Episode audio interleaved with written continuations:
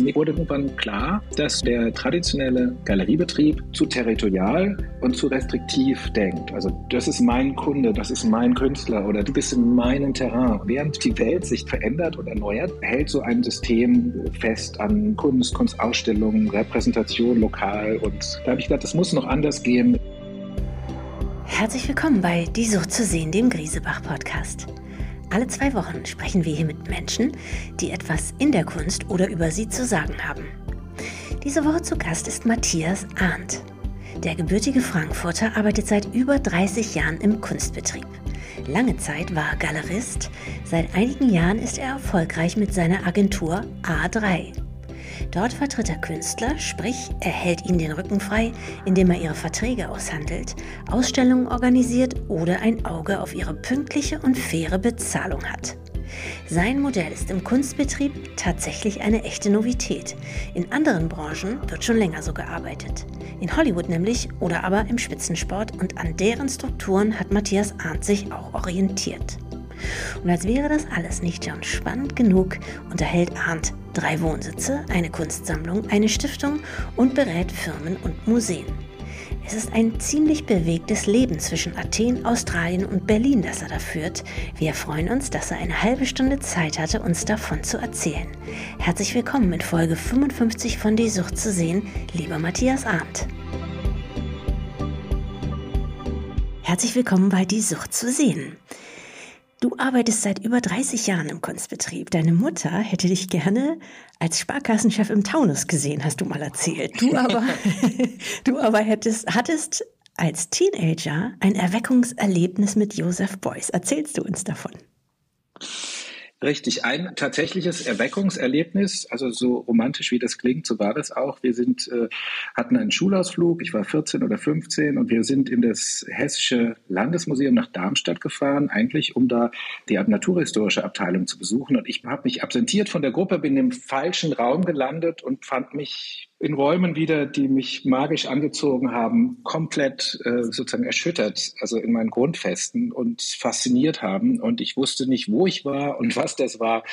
Und als der Lehrer, die Lehrerin mich dann fand und sagte, Mensch, du bist im falschen Raum, du bist hier bei der Kunst gelandet. Da dachte ich, wow, wenn das Kunst ist, ja, dann muss ich mehr damit zu tun haben. Und das war eben dieser Raum, diese Räume, das ist dieser legendäre Beuys-Block, der dort permanent installiert, noch damals von Joseph Beuys installiert wurde. Mhm. Du hast 1994 in deinen frühen Zwanzigern also eine Galerie in den Hackischen Höfen eröffnet. Dass zeitgenössische Kunst einmal so populär werden würde, das hättest du dir, wie du im Nachhinein sagst, damals nicht träumen lassen. Welchen Stellenwert hatte sie denn gefühlt damals? 94. Das Interessante war, es gab in dem Sinne keinen Markt. Die Stadt und das Land, die Republik waren mit der Wiedervereinigung beschäftigt, aber eben die Künstler kamen ja alle nach Berlin. Und auch viele, die wir heute die Welt berühmt sind, kamen dorthin und haben dort angefangen. Und warum kamen sie? Weil sie den Raum hatten, weil es diese Brachen gab, aber weil es eben einfach auch ein, ein Need, ein, ein, eine Notwendigkeit der kulturellen Neuorientierung gab und eben quasi dieses Ost und West, diese getrennten Stränge irgendwie wieder neu zu verbinden. Und während quasi Berlin dachte, das machen wir über Infrastruktur und Telefon und U-Bahn und alles, quasi äh, war mir von Anfang an klar, das muss auch kulturell passieren und künstlerisch passieren. Und die Kunst hatte auch diese Definitionsmöglichkeit und auch vor allem konnte so einen Heilungsprozess auch, auch mit sich bringen. Mhm. Und auch mit einem guten ökonomischen Fundament, denn deine Mutter damals hat äh, da nicht fantasiert, sondern äh, du hast tatsächlich eine Banklehre ganz zu Anfang absolviert, richtig? Das ist richtig, genau. Und das ist ja sozusagen auch keine Legende, das ist wahr, aber eben quasi daraus die Legende, ja, der Arndt, der kann mit Geld umgehen und der kommt ja aus, er ist ja ein Banker und so weiter. Ja, ich habe eine Bankausbildung in Frankfurt absolviert. Das ist so wie eine Art Grundwehrdienst in Frankfurt. Damals hieß es ja Bankfurt. Muss man das ja machen eher so gesagt, ich war, ich war ausgebildeter Bankkaufmann, aber ich habe natürlich damals noch kein Unternehmen geführt. Aber ich habe, das ist richtig, die Galerie auch als Unternehmen verstanden. Und das ist ganz wichtig. Auch ohne Markt und auch ohne Geld. Ich hatte gar nicht den finanziellen Hintergrund, haben am Anfang mehrere Jobs. Wir, meine ganzen anderen Kollegen, auch die Großen, die alle noch dabei sind, auch, haben wir alle noch mehrere sozusagen Einkünfte nebenbei gehabt, bis wir sozusagen ein viable Business gebaut haben. Aber jedenfalls, um es kurz zu machen, ich habe die Galerie immer auch als Geschäft verstanden, nicht um selber Geschäft zu machen, sondern die Künstler haben gesagt, baue du uns einen Markt. Und um einen Markt zu bauen, muss man ein seriöser Partner sein und muss man sozusagen auch kaufmännisches Talent haben. Und ich glaube, das zusammengenommen hatte ich wohl, denn aus dem Projekt wurde ein relativ großes Unternehmen ja, yeah. oder ein sehr großes. Das Problem des Kunstbetriebs, so ein weiteres Zitat von dir, ist, dass er nicht professionell genug denkt und operiert. Bekommst du eigentlich für solche Sätze Schelte aus dem Kunstbetrieb? Ja, ja, unbedingt. Also das ist ein großes und ein kleines Thema. Klein, weil es mich nicht berühren darf, aber groß natürlich, weil, Rebecca, es ist wirklich interessant, das ist aber, glaube ich, in fast allen Bereichen so. Äh, wenn man etwas neu macht, anders macht oder neu definieren will, bekommt man oder bekam ich immer nur gesagt, warum das, was ich vorhabe, alles nicht funktionieren kann oder nicht gemacht werden darf. Und im Grunde war das so, Schelte ist relativ, aber ich sagte dann, ähm, habe dann den Leuten, die dann gesagt haben, ja, das kann man so nicht machen oder das geht nicht oder so, dann sage ich, das ist ja toll. Wenn es tatsächlich dieses Manual, diese Gebrauchsanweisung, diesen Code of Law gibt, dann gib mir den doch, dann ja. kann ich ja vielleicht davon was lernen und dann kann ich mir ganz viel Arbeit sparen. Aber solange es den nicht gibt, mache ich das jetzt einfach mal so, wie ich das sehe. 2016 bist du aus dem klassischen Galerienmodell oder vielmehr dem klassischen Galeristenmodell ausgestiegen, weil es dir veraltet erschien. Inwiefern? Diese Galerie-Idee hat ja immer noch so was Romantisches. Wir sind Freunde und wir haben uns doch alle lieb und so weiter. Und das führt aber oft dazu, dass zum Beispiel gerade Künstler, und um die geht es, das sind die Akteure, die brauchen den Rücken gestärkt, die Künstlerinnen und Künstler, die brauchen einen verlässlichen Partner, dass die eben sich auf jemanden verlassen. Und aber wenn diese Person quasi Galerist oder eben quasi entweder nicht ehrgeizig genug ist oder auch zum Beispiel kaufmännisch sich nicht korrekt verhält oder Risiken eingeht, quasi, die dann letzten Endes die Künstler gefährden, das kam und kommt immer wieder vor, dass dadurch äh, der Betrieb leidet und dass eben, wie gesagt, Künstler nicht bezahlt werden oder auch, dass die Loyalität eines Künstlers zur Galerie zum Beispiel dazu führt, dass er sich nicht so entwickelt oder er oder sie sich nicht so entwickeln, wie sie sich eigentlich entwickeln könnten. Und aus dem Kontext, glaube ich, heraus habe ich damals gesagt, wir müssen viel professioneller denken, wir müssen über Berlin hinaus denken, wir müssen global denken.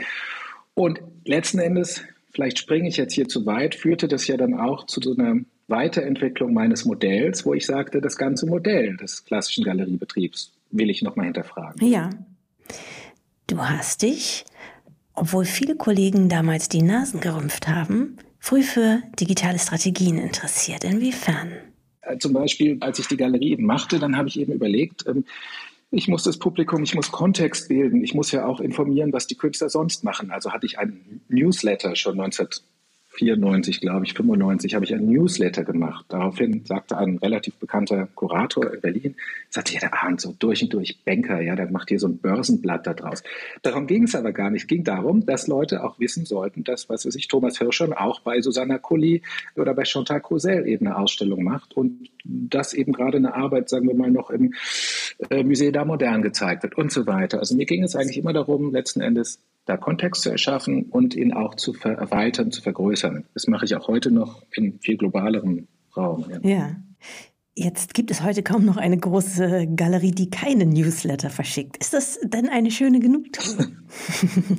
ja, also zum Glück, wie gesagt, zum Glück äh, habe ich mich mein ganzes Leben und in meiner ganzen Arbeit immer weiter fortentwickelt. Das ist zum Teil war das sehr anstrengend für mein Umfeld und auch für mich selber, aber dadurch brauche ich die Genugtuung nicht, sondern ich freue mich einfach, dass es funktioniert. Und ich bin, wie gesagt, auch heute, du hast das Ganze, das war ja dein, dein erstes Statement, ich habe mir damals tatsächlich nicht vorstellen können, sozusagen für die Künstler und für mich selber ein Auskommen in dieser Form zu haben und dass Kunst tatsächlich auch als Markt und in der ganzen Anerkennung eine solche Expansion erfährt. Und dafür bin ich erstmal und immer wieder dankbar. Mhm.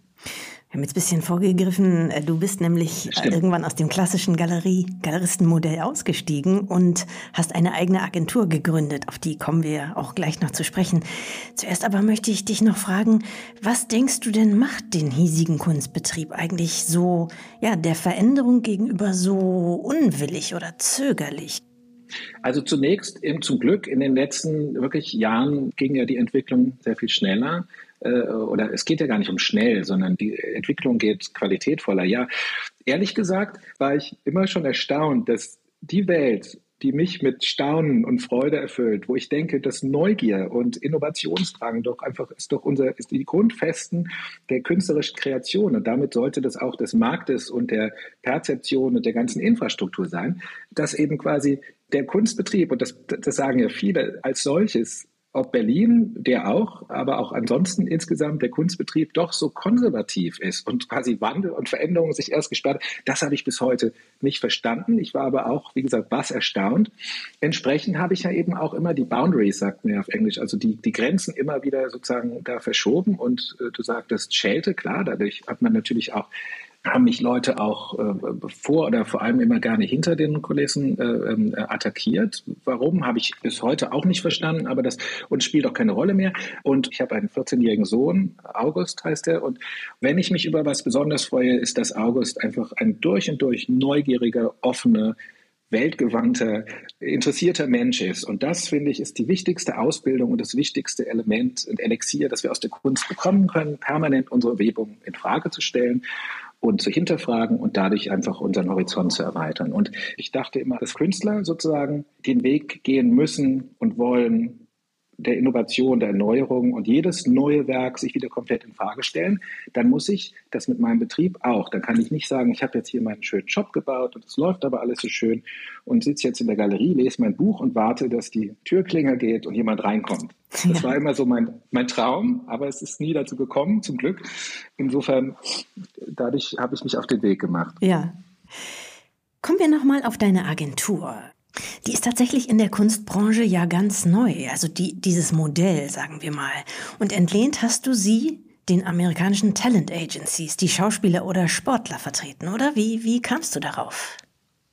Richtig. Also dann, ähm, wie gesagt, ich versuche immer die Dinge sozusagen positiv zu formulieren, aber quasi aus, aus meinem Verständnis heraus, dass ich immer weiter den Künstlern und aber auch meinen Kunden, also den Käufern, private und institutionelle, dass ich denen nur denen verpflichtet bin, nur deren Interessen verpflichtet bin, wurde mir irgendwann klar, dass sozusagen der traditionelle Galeriebetrieb zu territorial und zu restriktiv denkt. Also das ist mein Kunde, das ist mein Künstler oder das ist, du bist in meinem Terrain und so weiter. Während, wie gesagt, die Welt sich dreht und verändert und erneuert, neue Technologien, neue Kommunikationsmittel da entstehen, hält so ein System fest an äh, Kunst, Kunstausstellungen, Repräsentation lokal und äh, Messen und dies und das.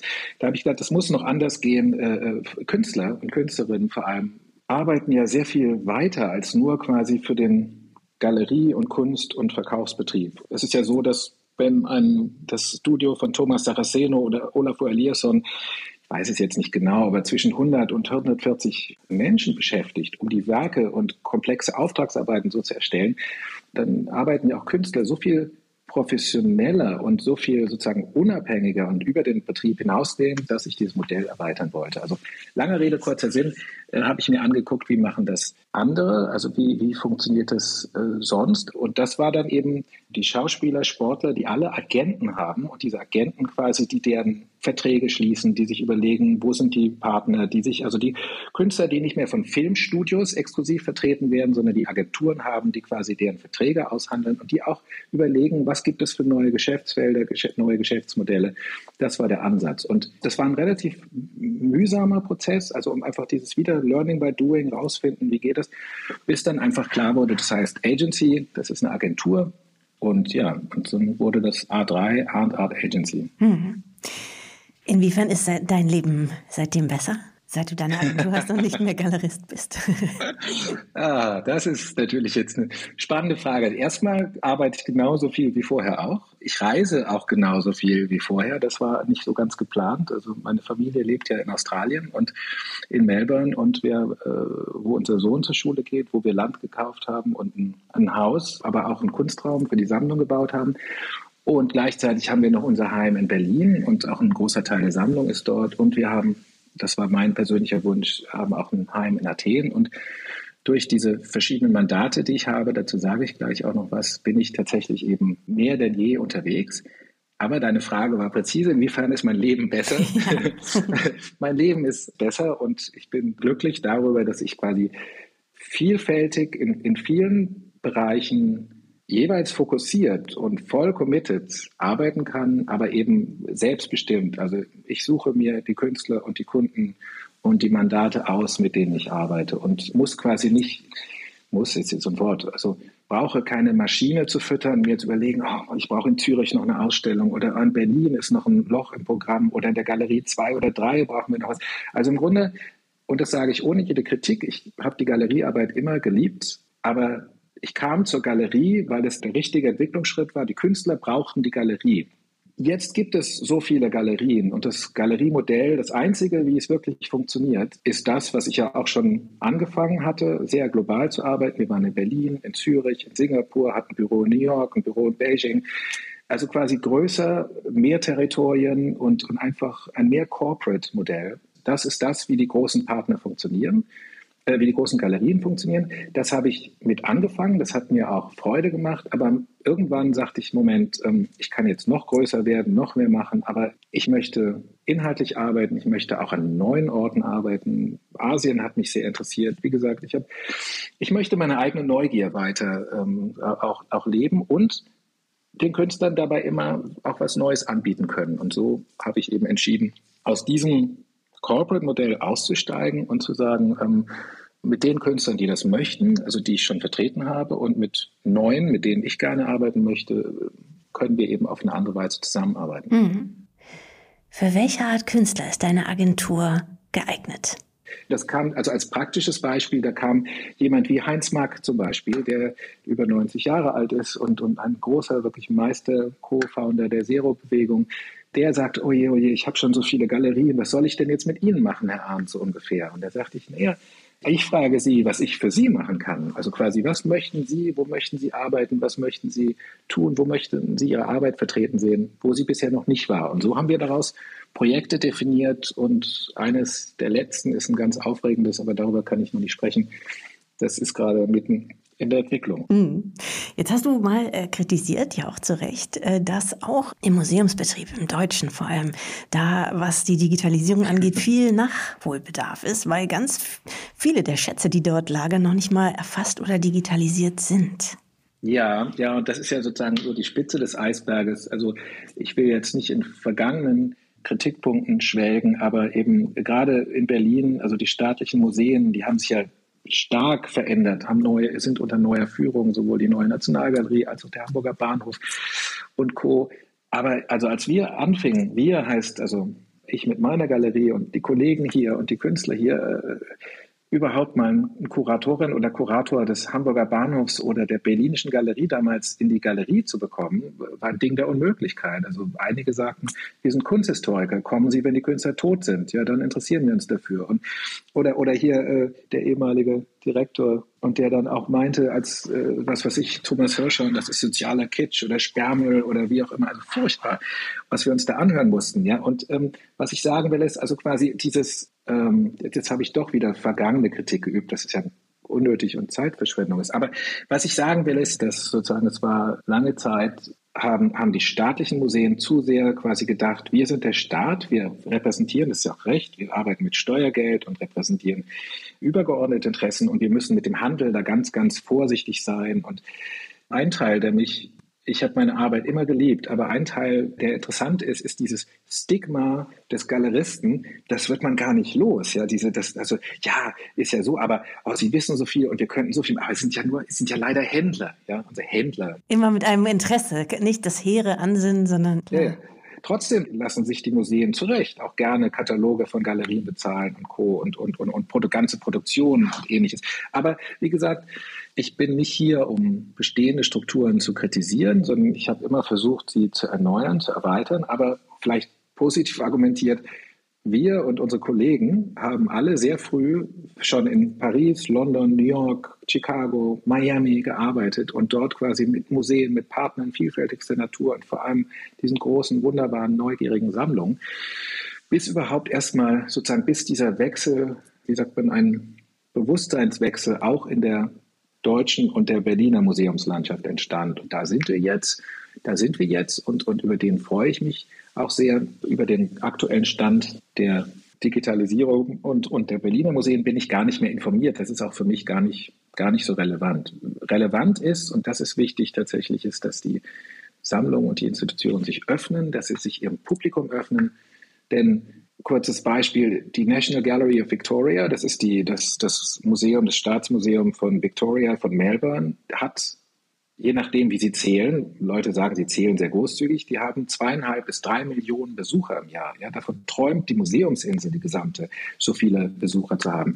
Und da ist eben der Punkt, ähm, ich habe nie gewartet, bis ein Publikum zu den Künstlern und zu mir kam. Wir sind immer rausgegangen und haben uns um das Publikum bemüht. Und, und so, das hat auch mit der Agentur zu tun. Wenn quasi das Galerieforum oder wenn, wenn das, das zu klein ist, dann gehen wir eben, dann muss eben ein institutionelles Forum gebaut und auch unterstützt werden. Und da ist noch viel, viel zu tun und eben auch zu verstehen, dass das Publikum eben, ja, dass man das Publikum auch, auch umwerben muss und nicht, indem man ihnen bietet, was sie sehen wollen, sondern, wie kann man das erklären? Ja, indem man es abholt.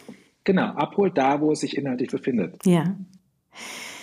Du machst, Matthias, äh, hast du schon ausgeführt, viele, viele Reisen im Jahr. Wir stellen in diesem Podcast immer zwei Fragen. Der eine beantwortet sie lieber als der andere. Mal sehen, wie das bei dir ist. Die erste lautet, denn du kennst sicher so viele, ja, es, es wird dir vielleicht nicht schwerfallen. Welches ist dein Lieblingsmuseum weltweit und warum? Aktuell eins meiner liebsten Museen, weil es eben einfach so total verrückt ist, äh, ist das, äh, das MONA, das Museum of New and Old Art in Tasmanien, in Hobart, Tasmanien. Ach ja, das hat äh, wirklich wo, noch niemand wo am, gesagt. wo am erklärten Ende der Welt, dahinter endet ja die Welt und man fällt dann hinten runter, eine flache Scheibe. Ja, dann, äh, also quasi in, in, Tasmanien hat David Walsh, ein Kunstsammler, ein Mathematiker, wie sagt man, Profispieler und professioneller Wetter auf alles, der eben, der hat äh, ein Museum in den Felsen gegraben, aus Stollen, Räumen, unterirdischen Kavernen und dort seine, seine Privatsammlung, die wirklich Weltklasse hat, von römischen Münzen bis zeitgenössischer Kunst, australisch und natürlich international, in diesen Ort, Wahnsinn. in diesen, in diesen Rock gegraben mhm. und entwickelt und das Ganze mit 100% privaten Mitteln und, und das auch ohne Steuerförderung oder Vorteil. Äh, das hatte viele verschiedene Gründe dort, obwohl in Australien Philanthropie relativ jetzt supported, also mhm. unterstützt wird. Jedenfalls, David Walsh hat eben diesen Ort geschaffen und warum ich den so toll finde, ist, weil er sozusagen als, als Einheit mit der Natur, aber auch entstanden an einem Ort, an dem er zu Hause ist, den Ort, den er liebt, der am wirklichen Ende der Welt ist, entstanden ist, der aber die Menschen einlädt, dorthin zu kommen. Und eben seit es Mona gibt, das ist jetzt, glaube ich, auch fast zehn Jahre alt, haben sich, glaube ich, die Besucherbezahlen Tasmaniens verdoppelt. Ach ja. Okay, nächste äh, anstrengende Frage. Du sammelst ja auch Privatkunst, hast du erzählt. Wenn du dir jetzt jegliches Kunstwerk aussuchen könntest, welches wäre das? Oh, also wenn ich jetzt in die alte Kunst gehen dürfte, äh, dann, dann würde ich mir würde ich mir entweder ein Bild von Masaccio oder ein, ein Bild von Piero della Francesca gerne wünschen oder aussuchen. Erzähl, was deine Beziehung dazu ist. Ähm, einfach im Grunde die Kunst der Renaissance, äh, die eben auch eine Kunst war, in der die Künstler festgestellt haben, dass sie unter Umständen, dass wir als Menschen unter Umständen alleine auf der Welt sind, beziehungsweise alleine verantwortlich sind, uns nicht mehr allein auf göttliche und andere Führung verlassen können und die einfach dadurch so ein Bewusstsein entwickeln der Autorenschaft, der Verantwortung und auch eben des anderen Blicks auf die Welt. Mhm. Lieber Matthias, wir danken dir für dieses schöne und interessante Gespräch. Ja, vielen herzlichen Dank zurück, liebe Rebecca. Das war Folge 55 von Die Sucht zu sehen. Wir freuen uns schon wieder auf unsere nächsten Gäste und natürlich auf Sie. In zwei Wochen neu auf grisebach.com und überall, wo es Podcasts gibt.